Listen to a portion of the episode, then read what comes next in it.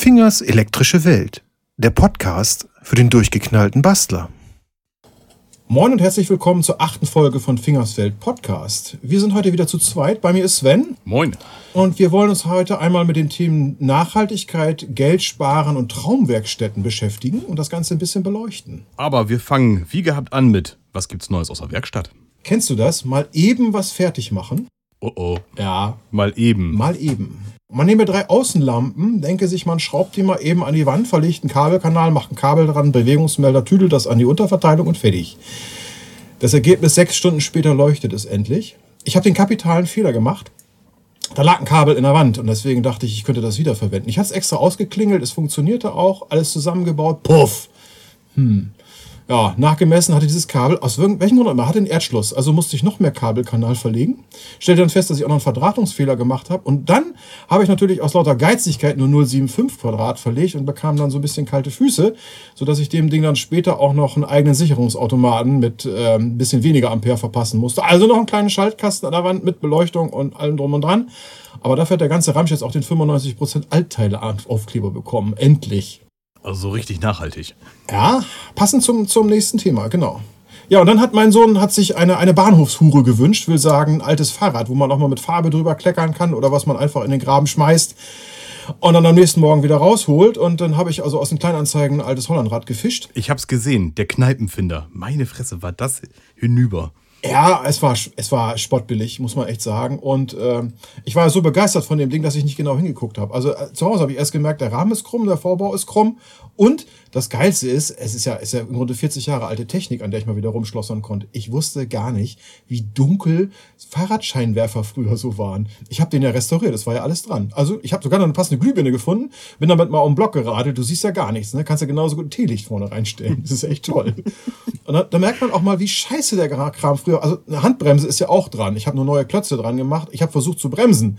Aber man kann gleich die Felge buttern. Also das, das, das, das furchtbar. Und damit ist man früher rumgefahren. Macht nur Lärm, ne? Ja, genau. Es quietscht und macht Lärm und ansonsten passiert eigentlich fast gar nichts. Aber das Ding ist fertig, er hat sich gefreut. Naja, mal sehen, was er draus macht. Ne? Ja. So, und dann habe ich Man merkt, wir haben ähm, ähm, ein paar Tage länger nichts aufgezeichnet. Es haben sie ein paar Sachen, sind doch endlich mal fertig geworden. Mein 3D-Drucker hat jetzt endlich eine Bettheizung, die ist fertig. Ähm, ich musste Marlin einmal neu kompilieren, dann lief auch alles und, und Octoprint läuft jetzt auch, nachdem ich es geschnallt habe, dass ich ihm extra sagen muss, du hast eine Bettheizung. Jetzt spricht er die auch vernünftig an. Ich bin total begeistert. Und dann habe ich angefangen, draußen endlich einen Schrank für den Grill zu bauen. Dieses Riesenmonster von Gasgrill muss ja, was muss irgendwie mal zu Hause kriegen. Ne? Das ist, äh, naja, steht im Regen und Rostet. Das ist natürlich nicht so toll. Dann habe ich, wir haben so eine, so eine Treppe im, im, im Haus, so eine Holztreppe mit ganz vielen Schnörkeln. Und die hat so, so ganz viele komische Fächer an der Seite und da sammelt sich immer ganz viel Staub drin. Dann dachte ich, ja geil, da, da, laserst du einfach was aus, ne, so Sperrholz, das passt da genau rein und dann streichst du das auch weiß über und dann sieht das toll aus.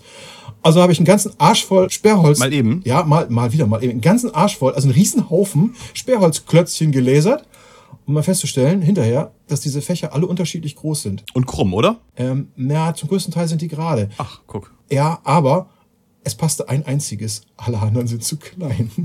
ein einziges! ah! Ich, höre jetzt mal wieder auf. Was gibt's bei dir Neues? Ja, ich habe fast meinen Kompressor fertig bekommen. Ich wurde jetzt durch die Podcaster-Aufzeichnung unterbrochen. Äh, dummerweise habe ich die Schrauben verlegt, um die Kabel wieder anzuschrauben. Ich habe sie jetzt wiedergefunden, aber diese komischen Halteplättchen, mit denen man so Drähte auf Klemmen festmacht, ich weiß bis, bis jetzt immer noch nicht, wie sie heißen. Die fehlen jetzt noch, aber ich denke mal, nachher kriege ich ihn zum Laufen. Und mein Laser hat endlich eine vernünftige Absaugung. Ich habe da ein bisschen potenteren Lüfter mal angebaut.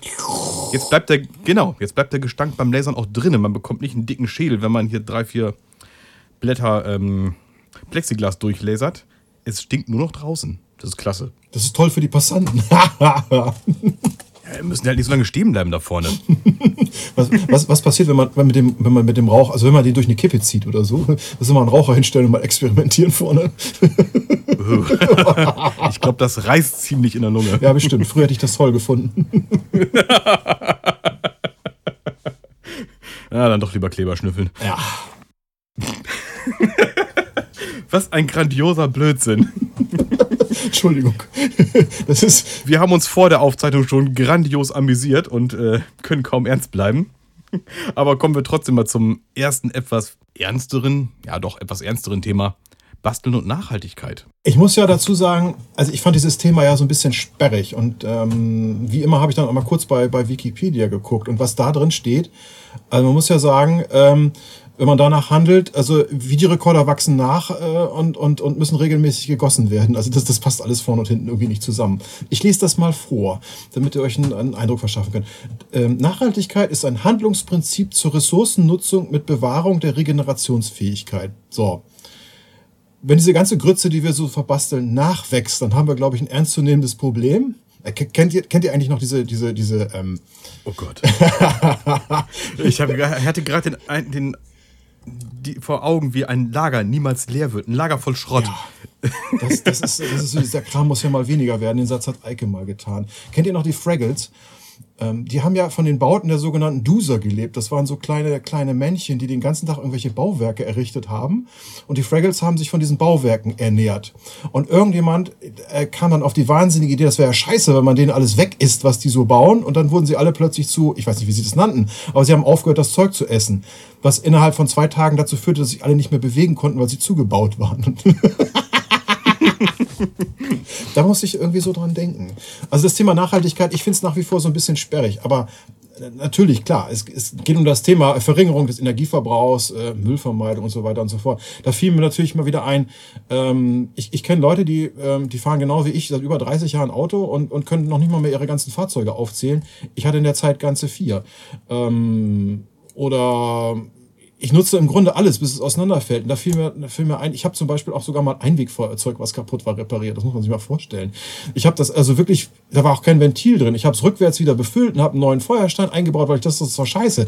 Das ist so ein Haufen Plastik und das ist jetzt kaputt. Ich will das gefälligst weiterverwenden. Ich habe es jahrelang, habe ich das gemacht. Ich glaube, so ein Teil der Nachhaltigkeit ergibt sich auch dadurch, dass wenn uns Dinge kaputt gehen am Samstagabend, dann warten wir nicht bis Montag, bis wir uns zum Beispiel einen neuen Rasierer kaufen können. Nein, der wird am Sonntagmorgen repariert, natürlich. Ja. Und wenn das Ding vorher nur 5 Euro gekostet hat. Das ist so eine Prinzipfrage. Ja, der, der Preis spielt da, spielt da tatsächlich weniger eine Rolle. Ich, ich habe auch ehrlich gesagt, es ist äh, im, im, Forum ist es ja so, äh, dieses, dieses Obsoleszenz, geplante Obsoleszenz ist ja ein Reizwort für mich. Wir haben es ja durch den Wortfilter ersetzt. Also da steht immer geplante Hühnersuppe, wenn das jemand eintippt. Äh, die meisten Leute haben es ja geblickt mittlerweile. Ähm, äh, das, ist, das ist ganz fürchterlich. Also wenn ich mir denke, das, das Ding könnte jetzt noch zehn Jahre halten, tut es aber nicht, weil irgendein Plastikteil ist ab, irgendein Kondensator ist kaputt oder sonst was. Ich repariere das schon aus Prinzip, egal ob ich es brauche oder nicht. Also das Teil hinterher. Ne? Also ich, ich, ich bringe es einfach nicht übers Herz, kriege ich nicht fertig. Oder, oder Geräte, die, ähm, die zum Beispiel eine Serveranbindung brauchen. Es gibt ja so ganz billige Schneidplotter, wo die, wo die eigentliche Anwendung auf dem Server vom Hersteller läuft. Sowas kaufe ich nicht. Weil wenn der meint, die Geräte vom Markt nehmen zu müssen, schaltet er das ab und dann habe ich da Elektroschrott stehen. Äh, käme ich im Leben nicht auf die Idee. Du hast noch ein viel unmittelbareres Problem. Stell dir mal vor, du willst samstagsabend was machen, samstagsabend schlägt der Blitz in deine Telefonanlage ein. Ja, kacke. Keine Serververbindung? Und hockst du da. Soweit habe ich bei der Sache noch gar nicht gedacht. Ich schließe das schon aus Prinzip einfach aus, den Blödsinn.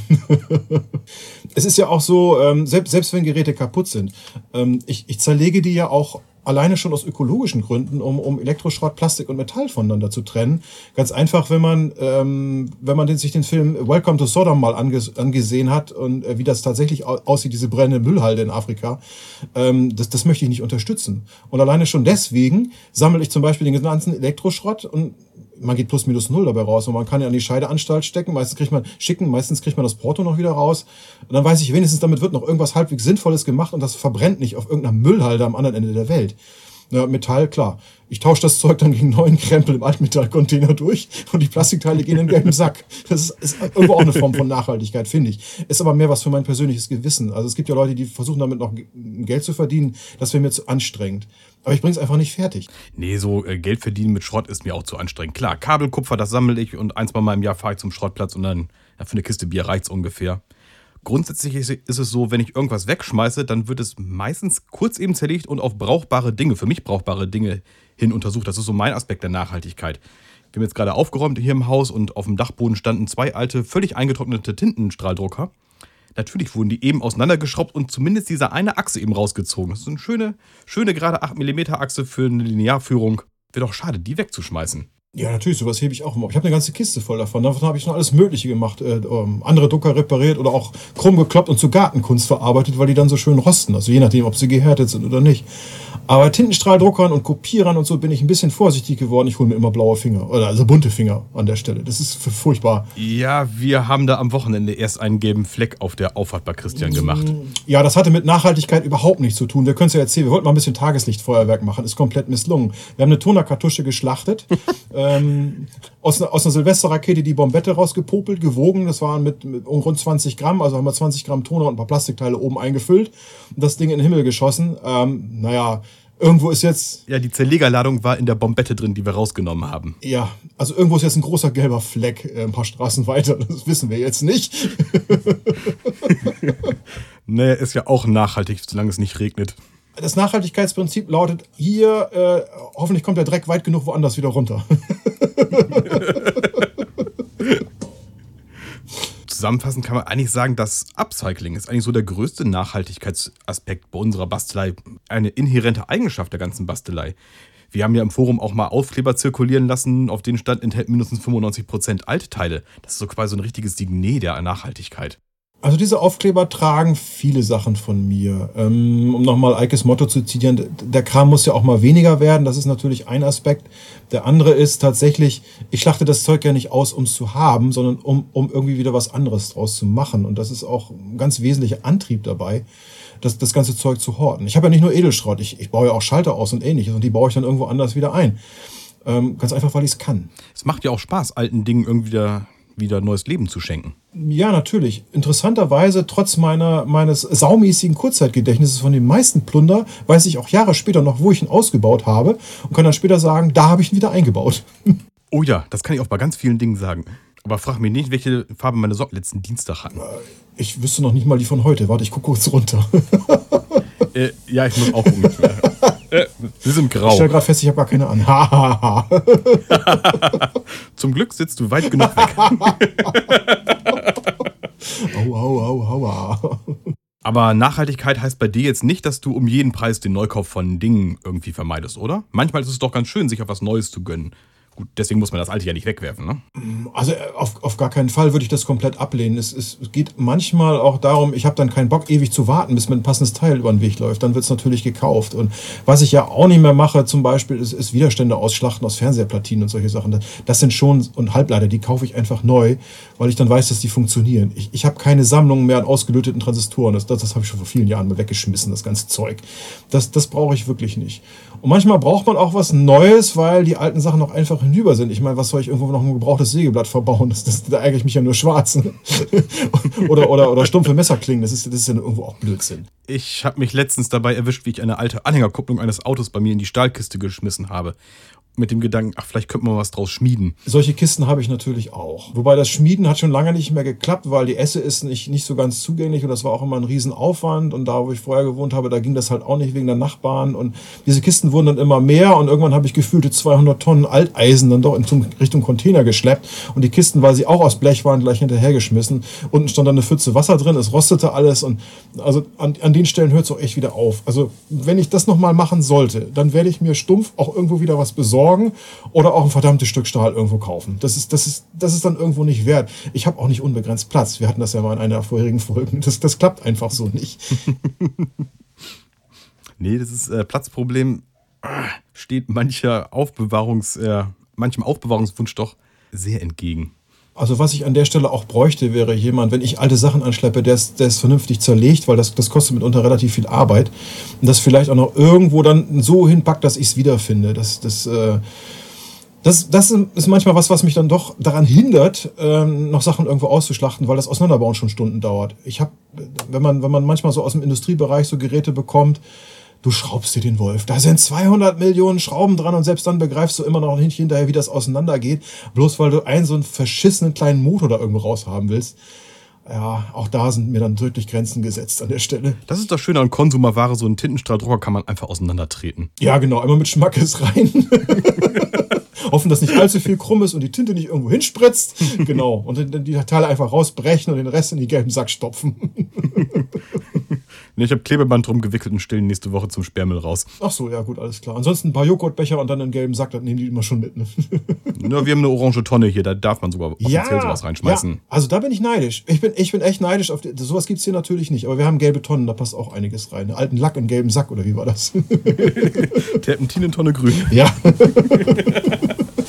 Auf dem Teppich rest eine alte Zeitung drauf, dann fällt das nicht auf. Ja, die Altpapiertonne ist ja die, wo man ähm, die, das Altpapier, die Zeitung über den Bauschutt deckt. Ne? Ich glaube, das war vom Kuddel. genau. Aber wir schweifen, wir, wir schweifen ein bisschen ab. Ja. Ich habe noch so einen zweiten Entsorgungsweg bei mir. Das ist auch was, was wir vielleicht in einer der nächsten Folgen mal zum Thema machen können. Ersetzte Werkzeuge, weil ich mir doch mal was Neues gegönnt habe, die wandern bei mir gerne in Werkstatt Nummer 2. So zum Beispiel mein erster 3D-Drucker. Der tut jetzt noch weiterhin seinen Dienst in etwa 1000 Kilometer Entfernung.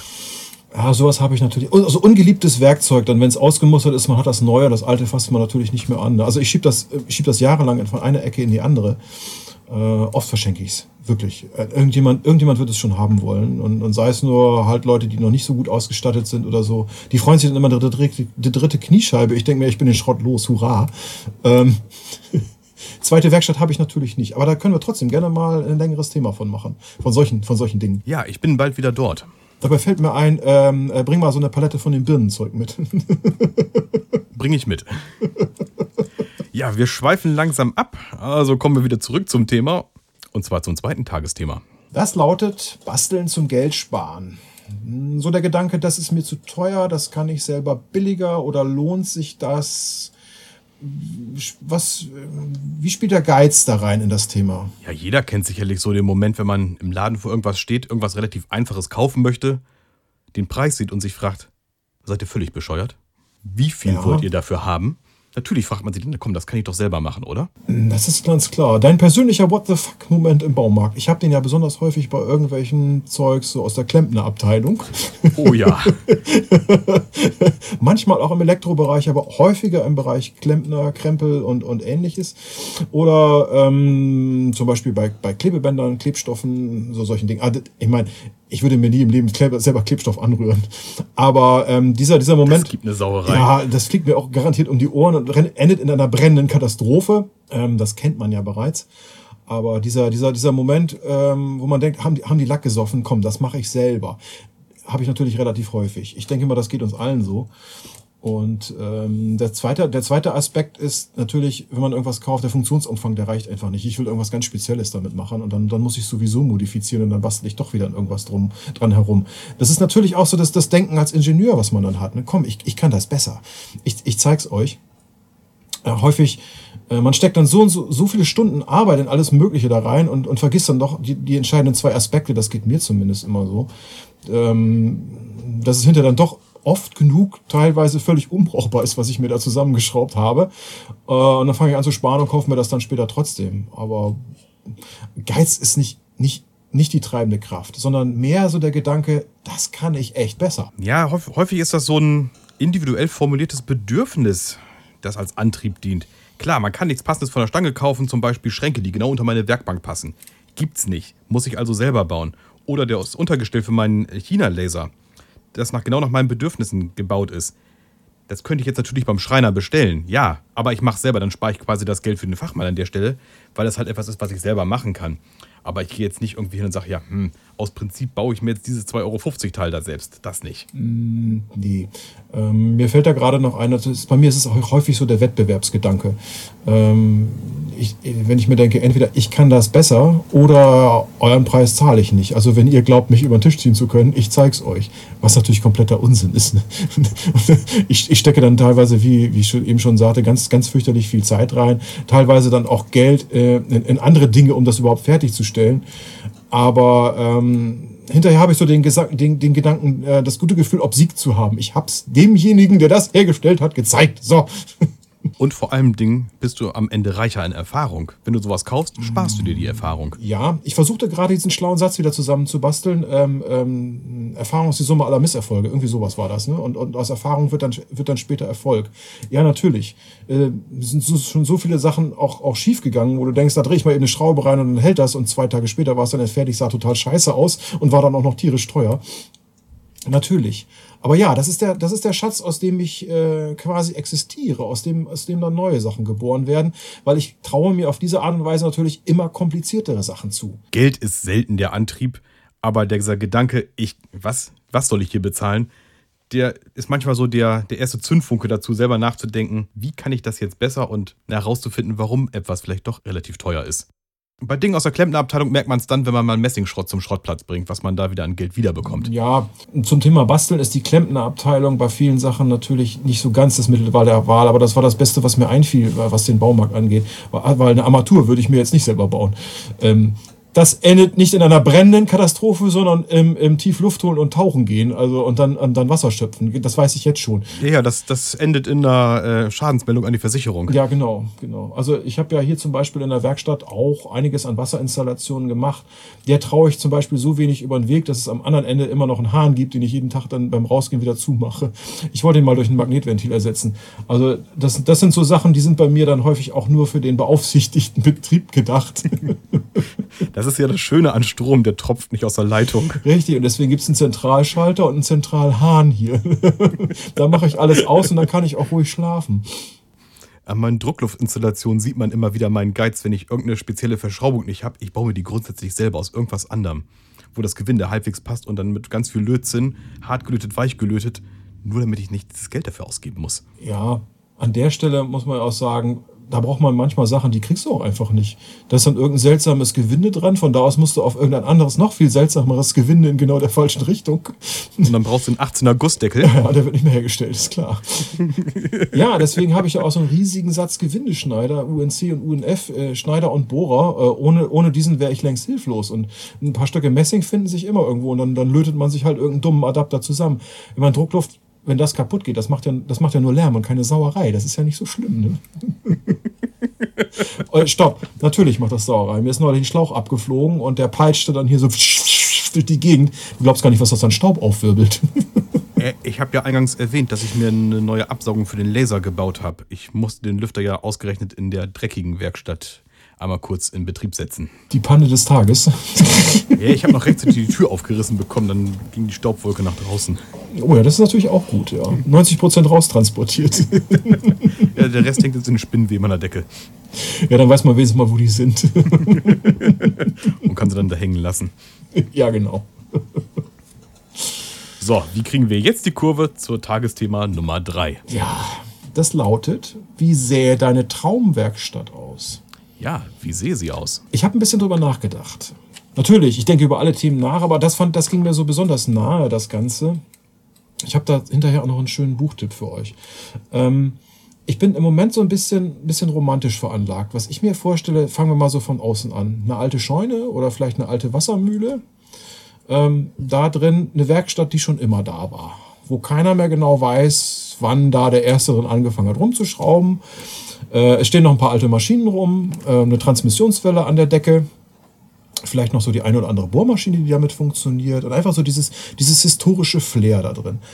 Und was für mich noch ganz wichtig ist, das wünsche ich mir schon immer, es ist aus Platzgründen immer gescheitert, eine Sitzecke, ein Sofa, ein Tisch und ein Whiteboard, meinetwegen heutzutage auch ein Beamer oder sonst irgendwas, wo man mal mit, mit ein, zwei Kumpels dann abends nach dem Schrauben oder vor dem Schrauben sitzen und fachsimpeln kann und skizzieren und, und machen und tun.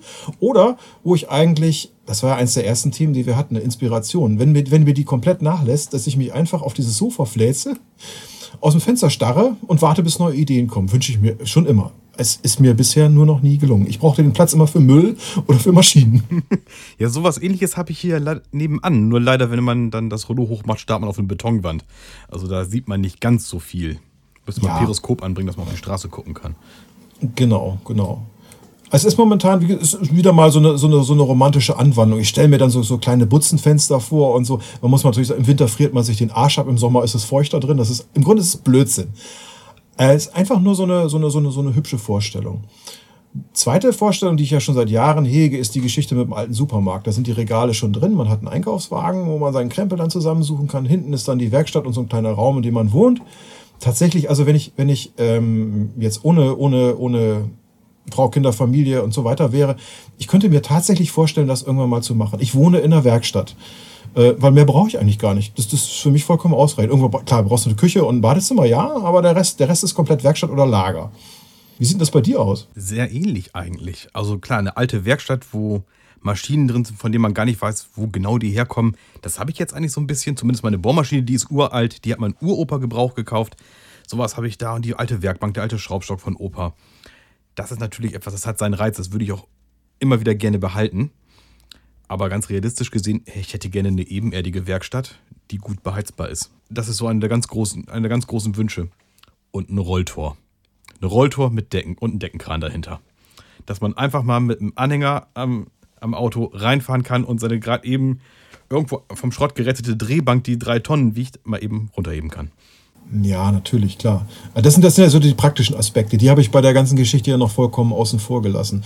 Also Wärme ist natürlich ein Thema hier drin. Also seit ich die Gasheizung hier drin habe, geht das auch einigermaßen. Vorher war es hier auch im, im, im Winter einfach arschkalt. Äh, ganz, ganz, ganz schrecklich. Man mag sich da auch nicht aufhalten. Das, das gilt natürlich auch für so ein altes Gemäuer. Im Grunde ist es, ist es echt Quatsch. Ne? Ich habe auch schon mal überlegt, neues Gemäuer und dann auf alt zu trimmen. ja, das habe ich mir hier aufgeschrieben unter dem Punkt einladend und gemütlich. Das wäre meine Traumwerkstatt. Eben mit so einer Sitzecke zum Beispiel oder vielleicht einer kleinen Theke in der Ecke, irgendwie sowas. Ja. Wo man halt außerhalb des ganz großen Drecks sich einfach mal hinsetzen kann oder ja. Auch so eine wunderbare Vorstellung, so es ist, es ist, es ist dunkel, es ist kalt und dann geht so ein, so ein großes Tor auf, dahinter ist es so hell, es sieht warm aus, es sind mehrere Leute da, die drin rumschrauben und dann zieht es da einen, einen da so hin. Das ist, ich sollte irgendwann nochmal einen Film zu dem Thema machen. Das ist so eine, so eine ganz tolle Vorstellung von mir. Ja. Und das Haus dazu sieht aus wie bei Patterson und Findus. Ja, das ist klar, das ist klar. Ähm, so, eine, so eine Mischung aus, äh, genau, ich renne da dann so drin rum und, und ich bin da so eine Mischung aus Doc Brown und, und, und Patterson und die Nachbarn haben immer so latent Angst vor mir, weil dauernd knallt und stinkt es, aber sie kommen trotzdem und, und bringen mir ihre Sachen zum Reparieren und sind dann immer ganz froh, dass es mich gibt. Das ist, das ist so eine, so eine, so eine, auch so eine Traumvorstellung von mir. Die teile ich mit dir.